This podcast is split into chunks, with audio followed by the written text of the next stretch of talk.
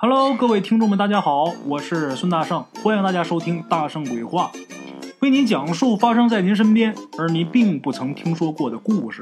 每天晚上，《大圣鬼话》与您不见不散。各位亲爱的听众们，大家好，大圣又来了啊！咱们今天呢，来说这么一起发生在宋朝神宗年间的这么一件奇事。话说神宗年间，有这么一个村子，这个村子呢。叫上沟村，上沟村有这么一个富户，叫杜员外。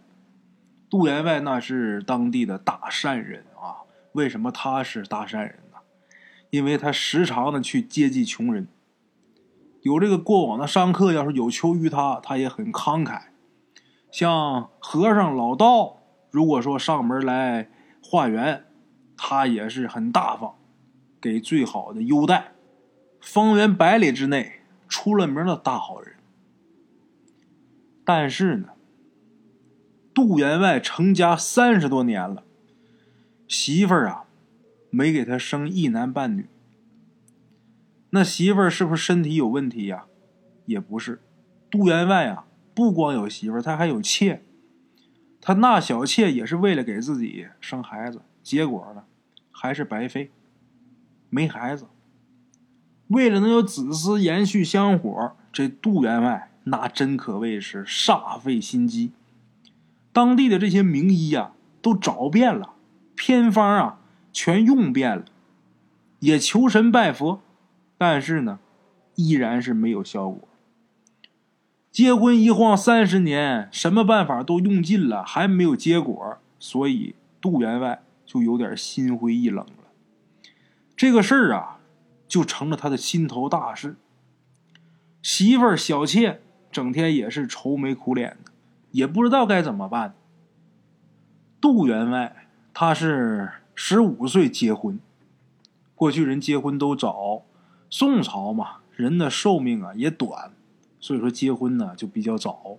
那个年头，十二三、十三四、十四五结婚都属正常。十五岁结婚，娶了自己的正式妻子，结婚三年没孩子，又纳了小妾。四十五岁了，过了三十年，一妻一妾，没给他生下一儿半女。咱们单说杜员外四十八岁那年，那时候杜员外就已经彻底心灰意冷了。我这万贯家财呀，就没人继承了。这个事一直是他的一个心病。那年呢，正好碰上。旱灾，老百姓因为闹天灾，颗粒无收，朝廷不能坐视不管。每当碰上灾害的时候，朝廷啊都会给赈灾粮。但是这会儿啊，赈灾粮还没到。另外一个什么呢？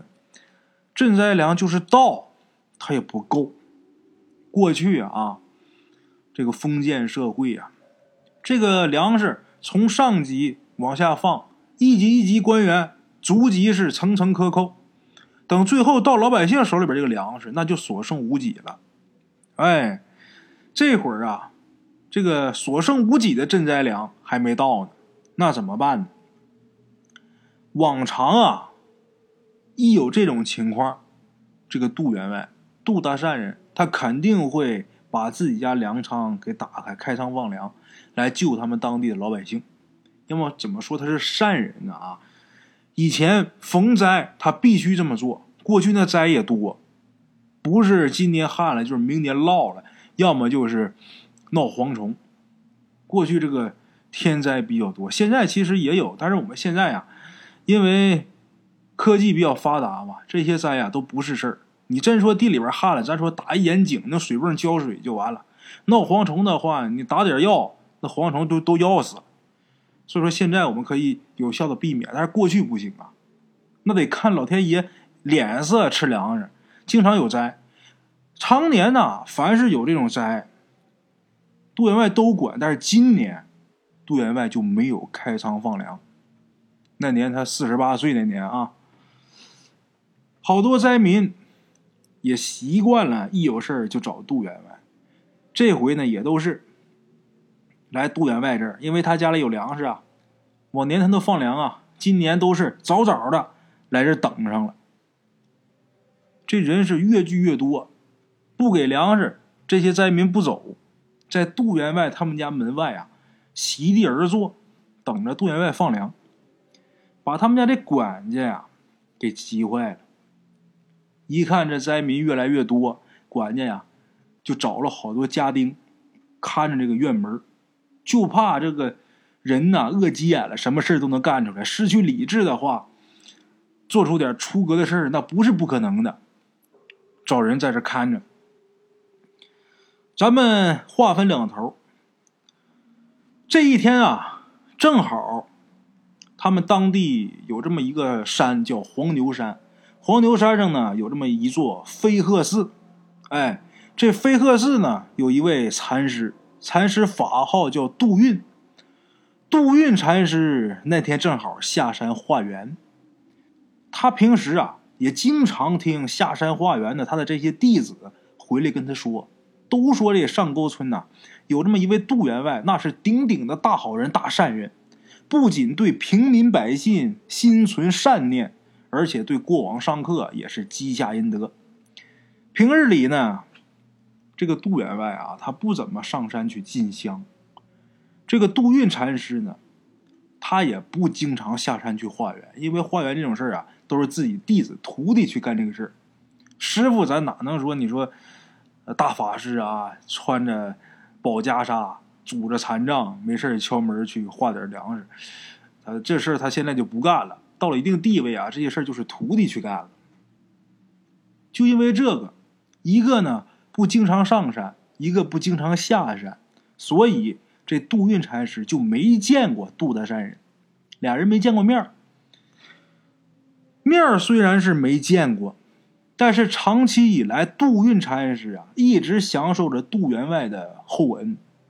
他徒弟每回去化缘，人家都很慷慨。人家老这么客气，老这么给施舍，这杜运禅师啊，也觉得有点过意不去。因为这个，他今天是亲自下山化缘，他想要亲自去看看这位大善人。这人怎么这么好？这些徒弟弟子回来啊，都夸，他也想亲眼看看到底像不像这些弟子口中所说那样。如果要是真是如此的话，那么，杜运禅师啊，就想给这位杜大善人一个善果，看看有没有他能帮上忙的。哎，给做一场呃祈福的法事什么的都行，这也算不平白受人家这么长时间的恩惠了呀。哎，杜运禅师收拾停当，带着一个小徒弟就下山了。经过打听，来到了杜员外的家。可是还没到门前呢，就被眼前这黑压压一片的灾民呐给挡住了。杜运禅师呢，让这小和尚说：“你去看看是怎么回事去。”啊，这小和尚呢跑过去之后啊，问明白了，回来告诉杜运，就说今年大旱，地里庄稼是颗粒无收。杜员外呢，他今年他他竟然不愿意做善事任凭灾民饿死，他不管。听了这些话啊，杜运禅师这眉头一皱，心里边就想啊，难道说自己这些个徒弟跟自己说的都是假话吗？或者说这个杜员外啊，他是个假好人，他是一位伪善人吗？他不敢确定。想确定，杜运禅师啊，就决定亲自去问问。走到这些灾民中间。拉住一位老者，这杜运禅师啊，就问他，就说：“老人家，那你们这是做什么呀？”这老头说：“呀，嗨呀，别提了，今年这不是闹大旱吗？龙王爷不下雨，地里庄稼颗粒无收，县府大老爷呢，已经是开仓放粮了，可是不够啊。”朝廷也给赈灾粮了，但是还没运来呢。哎呀，我们饿的难受啊，想来找杜员外给口饭吃。可是杜员外他，哎呀，这老头面黄肌瘦的啊。说到这儿啊，眼泪下来了。弥陀佛，这大善人杜员外，他为什么不愿意放粮救济你们呢？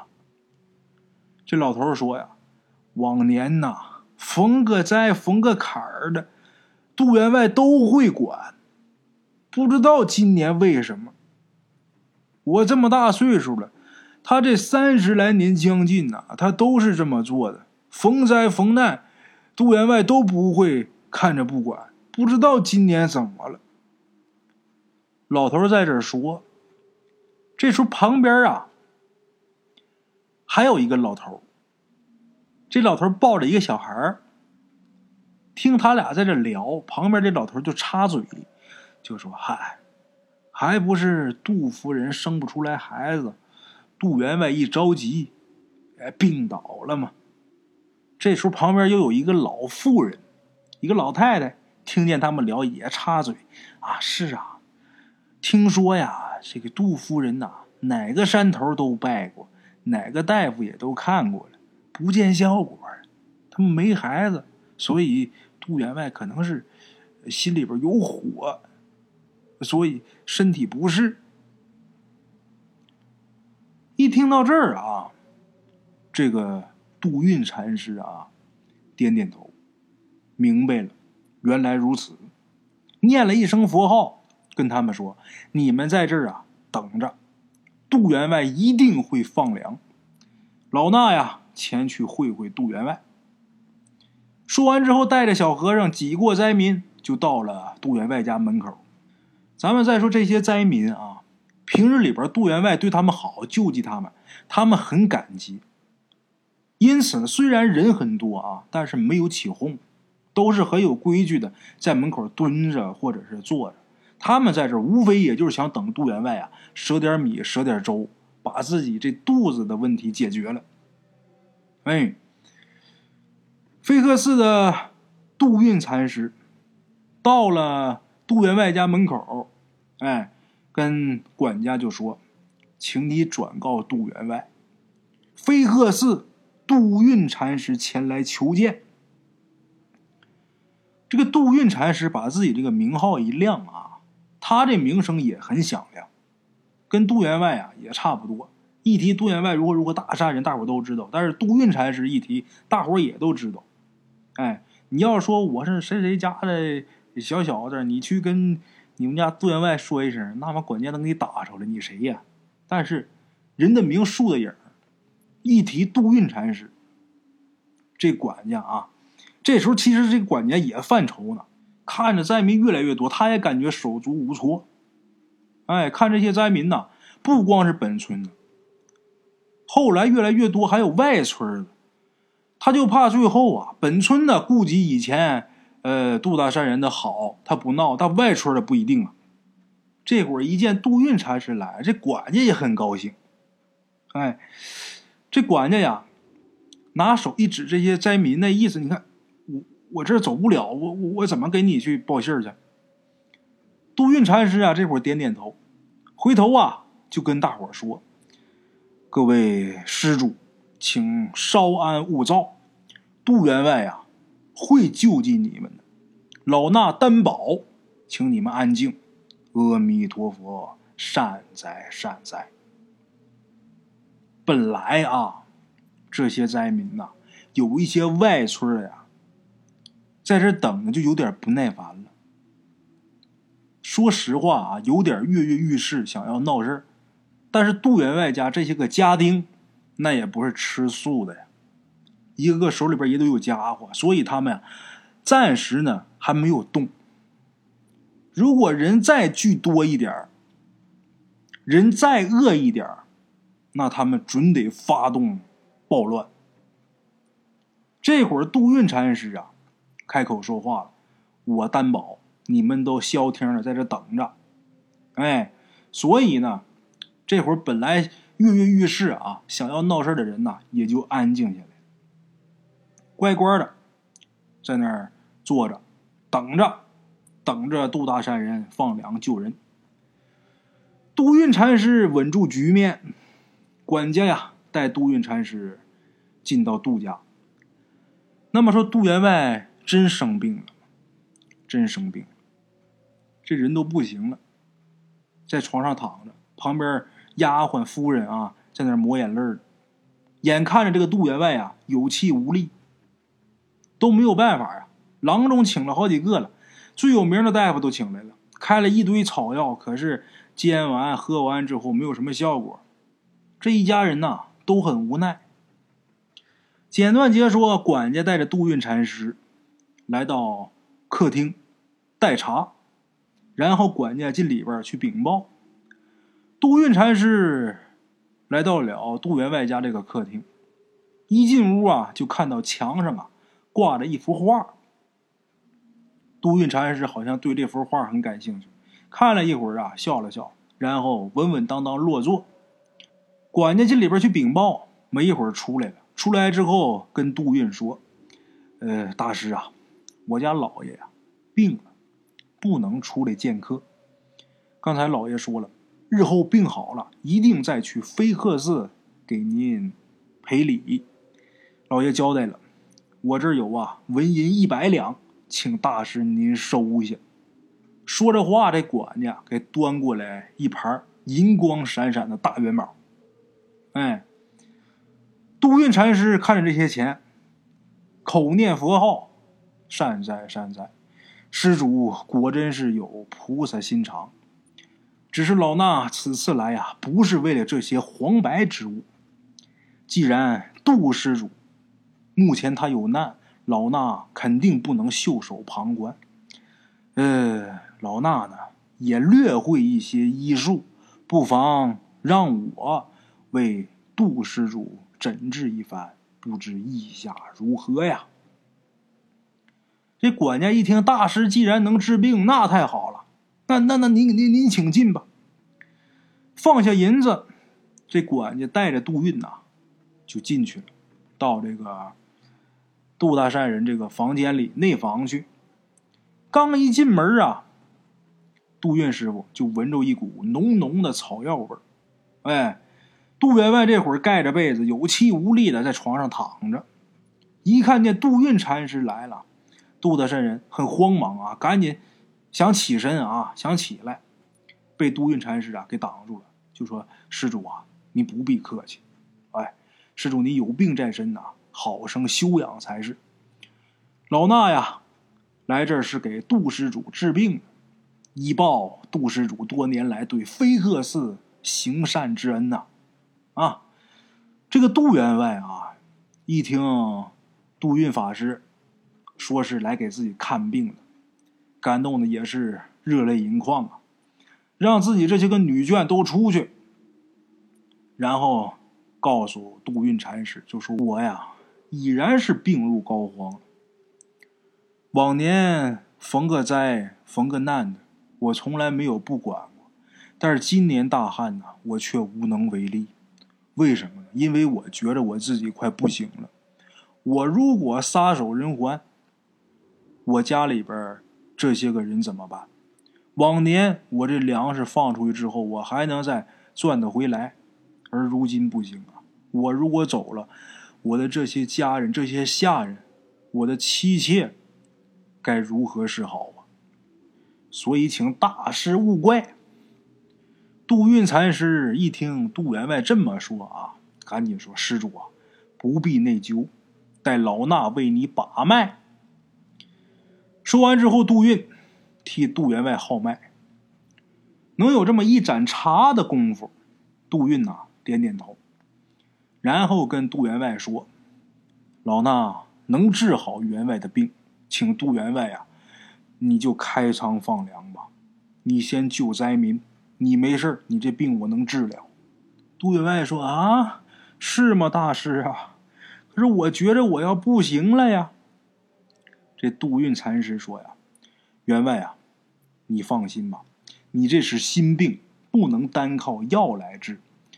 老衲能治好你这个病，你先放粮吧。”杜员外一听说自己没事他只要是没事家里边有他这个主心骨，这粮食。就是舍出去还能挣得回来，就无所谓了，很高兴很开心，挥挥手啊，就让管家去办，那意思就放粮吧。随后就问杜运禅师，就说大师啊，呃，您说我这是心病，此话怎讲啊？”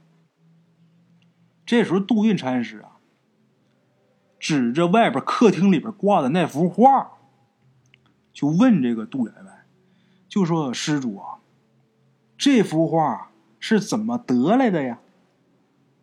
杜员外啊，一看看外边这幅画，这个画上画的是什么呢？是张良桥下给老人捡鞋的这么一个故事啊。然后就问这个杜运禅师。就这画是夫人从一道长手中拿得的，怎么了？这画有问题吗？杜运禅师说：“这个事情最关键的问题就出在这个画上。那个道长你认识吗？”杜员外摇摇头说：“我不认识，我我我夫人从他那儿拿的，我夫人知道。”哎，就这么的，把自己夫人喊来。把自己夫人找来询问一下，夫人说：“这这画这不是我从道长那拿的，是妹妹从道长那拿的。这妹妹指的是小妾呀，哎，然后又把小妾找，又问小妾。小妾一见啊，这杜运禅师问他，这个女人胆小，哇一声就哭了。这小妾一哭，杜运就明白了，点点头就说呀。”呃，老衲要做法事。随后呢，让自己这个小徒弟啊，他不是带一小和尚吗？让这小徒弟架起佛门法器，然后跟大伙说：“老衲要诵经一场，在这期间你们看见什么都无需惊讶。哎，我要念经，我要做法事了。在这期间你们看着什么瞅着什么，你们别害怕。哎，说完之后啊，木鱼就敲起来了，敲响木鱼是捻动佛珠。没过多久啊，大伙就发现了，刚才还处于静止状态的画，忽然间开始动。不一会儿啊，这幅画桥洞下边啊就飘出一股浓浓的黑烟，紧接着一个人脑袋就打桥下这个水里边，顺着这股浓浓的黑烟就浮上来了。浮上来之后，飘在黑雾当中，大伙真是吓坏了。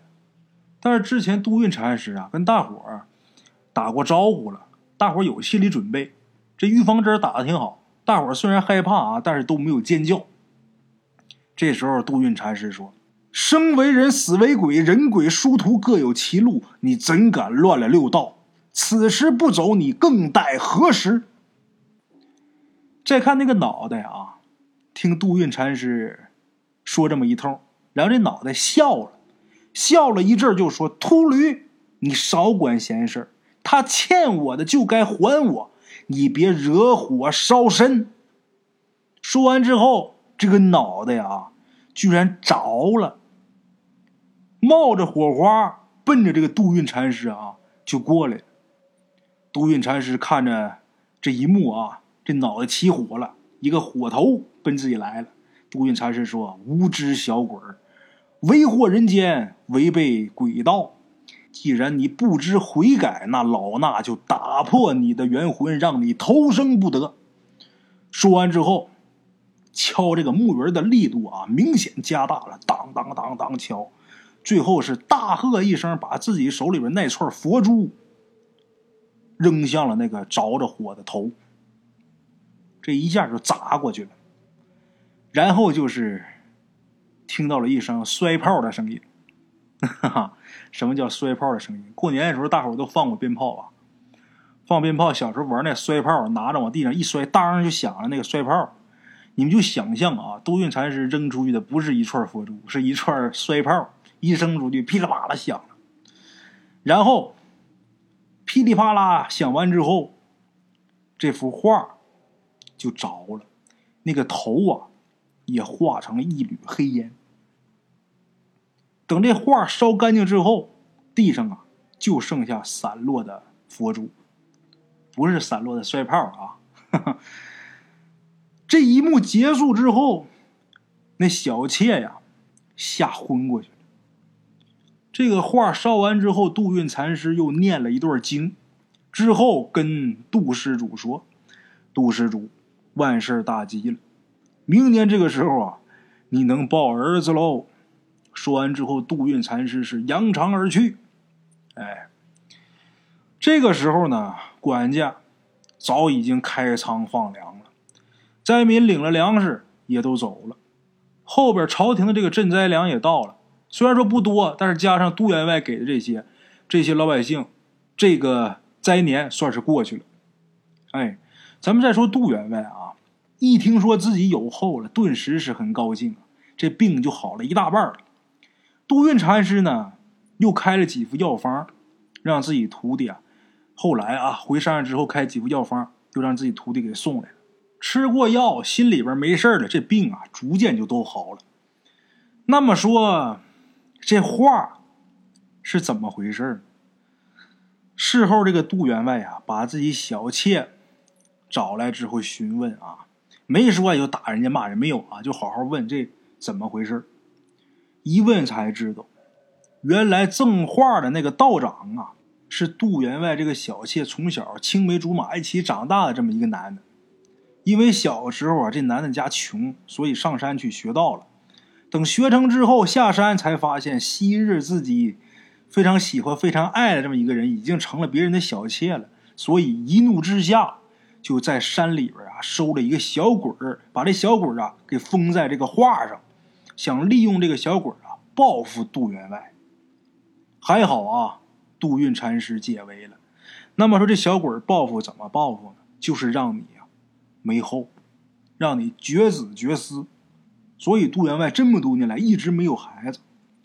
等了解这个事情真相之后啊，自己这个小妾也跟自己这么多年了啊。杜员外要么怎么说他是善人呢？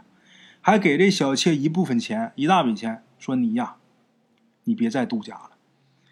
这个道士对你既然有情有义，哎，你拿着钱，你去跟他团聚吧。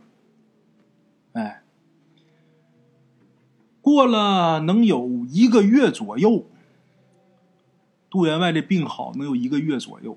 杜员外的媳妇儿那时候岁数啊也不小，也四十多岁了。突然有一天啊，感觉自己呀恶心。结果找大夫一看，一号脉喜脉。等到第二年，给杜员外生了一个大胖小子。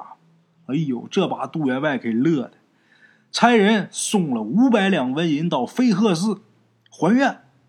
从此以后啊，杜德善人做善事啊，那更加勤快了。但凡有事求到他，肯定好使。他这名声啊，也是越来越响亮。啊，好了啊，各位老铁们。今天这么一个故事啊，送给大家。如果大家喜欢的话啊，大家多多支持。今天就这样，明天同一时间大圣鬼话不见不散啊。边的茶楼，人影错落。用声音细说神鬼妖狐，用音频启迪人生。欢迎收听《大圣鬼话》。Hello，大家好，我是主播孙宇。吃完了饭，然后就回到自己的课室上啊。喜马拉雅、百度搜索“大圣鬼话”，跟孙宇、孙大圣一起探索另一个世界。那天山女子独守空城，也只是感谢鬼友们，感谢鬼友们，感谢鬼友们一路陪伴。大圣鬼话，见字如面。欲知后事如何，且听我下回分说。